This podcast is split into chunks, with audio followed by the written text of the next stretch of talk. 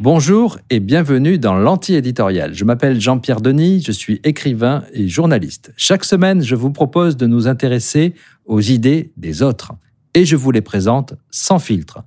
L'anti-éditorial, un nouveau média conçu par Bayard. Souvenez-vous, la pandémie nous avait contraints à rester chez nous. Les avions étaient cloués au sol et tout le monde pensait alors que cette catastrophe aurait au moins un effet positif. Fini le tourisme de masse et tant mieux pour l'environnement. Mais il semble que ce rêve se dissipe et certains l'avaient déjà prévu. En 2019, l'Organisation mondiale du tourisme, une agence qui dépend de l'ONU, était aux anges. Les voyages internationaux avaient atteint le record de 1,4 milliard d'arrivées, un chiffre réalisé avec deux ans d'avance sur les prévisions. Les projections de l'agence prévoyaient une augmentation de 3 à 4 dans les années suivantes. Vous connaissez la suite. Tout d'un coup, tout s'est arrêté, le ciel s'est vidé. Fin 2021, les arrivées de touristes internationaux étaient inférieures de 72% au niveau pré-pandémie, 1 milliard d'arrivées en moins en deux ans. La pandémie a mis en péril quelques 120 millions d'emplois dans le secteur du tourisme. Or, cet effondrement est arrivé à un moment où le tourisme de masse était justement remis en cause par la génération climat, alors que pour un trajet en France ou en Europe, l'impact de l'avion sur le climat est environ 200 fois supérieur à celui du train. En Suède, plus largement dans les pays scandinaves et maintenant dans tout le reste de l'Europe, on constate un phénomène nouveau, la honte de prendre l'avion. Oui, la honte. Les médias en ont parlé en abondance. En France, on a même commencé à prendre des mesures pour favoriser le train sur les trajets intérieurs.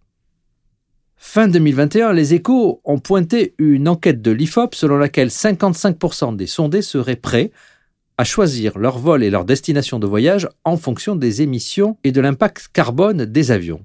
Et un sondage Harris Interactive soulignait l'appétence des nouvelles générations pour l'écotourisme, les treks, les randonnées de longue durée attireraient les deux tiers des jeunes contre à peine 30% des plus de 50 ans. Il y a un voyagiste britannique spécialisé dans le haut de gamme qui a sondé ses clients. 99% d'entre eux affirment que le voyage durable est important pour eux, contre 29% en 2020. 90% se disent favorables à la réservation de vacances auprès d'une entreprise qui soutient le tourisme responsable. Pour Lisa Fitzel, la directrice générale de cette société, pendant la pandémie, nous avons vu le monde faire une pause, la nature commencer à revivre.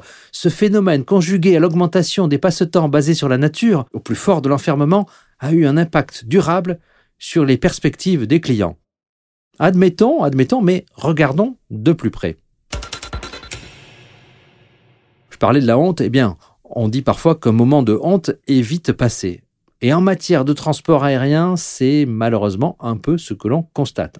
Prenez ce même tour opérateur de luxe et vous verrez que, en réalité, le verre était dans le fruit de son propre aveu. Les destinations qui marchent, eh bien, ça reste les Caraïbes, l'Europe, l'océan Indien. Et les demandes de jets privés ont bondi, on le sait, pendant la pandémie. Prenons, si vous préférez, les chiffres globaux. L'Organisation mondiale du tourisme a comparé janvier 2021 à janvier 2022, juste avant la guerre en Ukraine. Verdict, toutes les régions ont bénéficié d'un rebond significatif. D'accord, on n'a pas encore retrouvé les niveaux pré-pandémiques, loin s'en faut, le Japon ou la Chine restent à l'écart et ce n'est pas rien.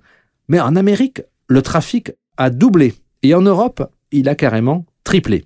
Voyez les aéroports parisiens, qui sont les principales portes d'entrée du tourisme international dans notre pays. Ce printemps, les atterrissages d'avions depuis l'étranger ont cru de près de 800% comparé au printemps dernier. Après des années de vaches maigres, les professionnels du tourisme se frottent légitimement les mains. À ce rythme, dès 2024, le tourisme international aura retrouvé son niveau d'avant la pandémie. Alors, est-ce une surprise? Oui et non. En juillet dernier, dans un entretien à la Croix, le géographe du tourisme, Rémi Knafou, se montrait, disons, raisonnablement optimiste. Certes, disait-il, il est illusoire de penser que la pandémie mettra un terme aux flux touristiques internationaux, mais le choc du Covid nous fournit l'occasion de ne pas repartir comme avant, de réinventer le tourisme dans un monde confronté au réchauffement climatique. Et il ajoutait, je fais confiance aux jeunes générations pour cela, il leur faudra concilier leur désir de voyager avec ce nouvel impératif.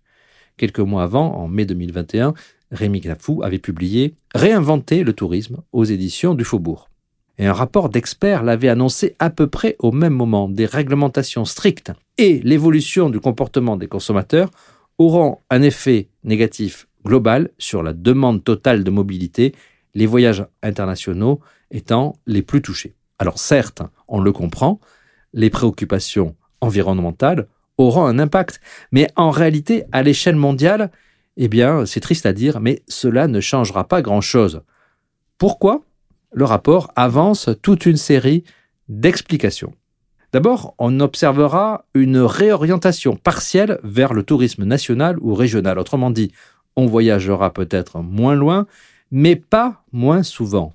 Forcément, cela atténuera l'impact sur les voyages pris globalement. Deuxième idée, on pensera à l'environnement, oui, oui, oui, bien sûr, mais on ne renoncera pas pour autant aux déplacements privés, aux réunions de famille, aux retrouvailles entre amis, aux petits voyages entre copains. Au contraire, après le Covid, chacun a envie de retrouver les personnes qu'il aime et qu'il n'a pas vues depuis longtemps.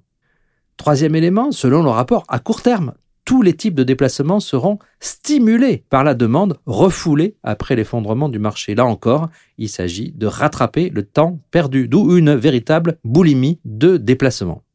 Quatrième observation, de toute façon, les nouveaux modes de mobilité auront peu ou pas d'effet en raison de leur immaturité. Autrement dit, les alternatives aux voyages polluants ne sont pas encore capables de prendre le relais.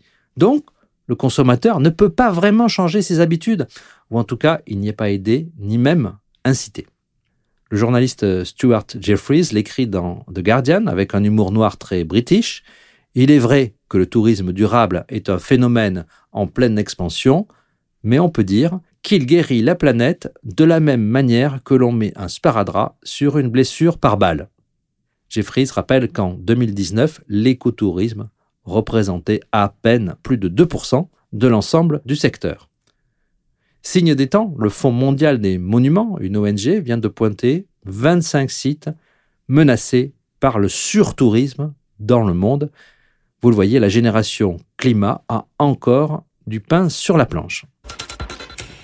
Alors posons quand même la question, faut-il, oui ou non, arrêter de prendre l'avion? Le débat a lieu sur l'antiéditorial.fr. Thank you.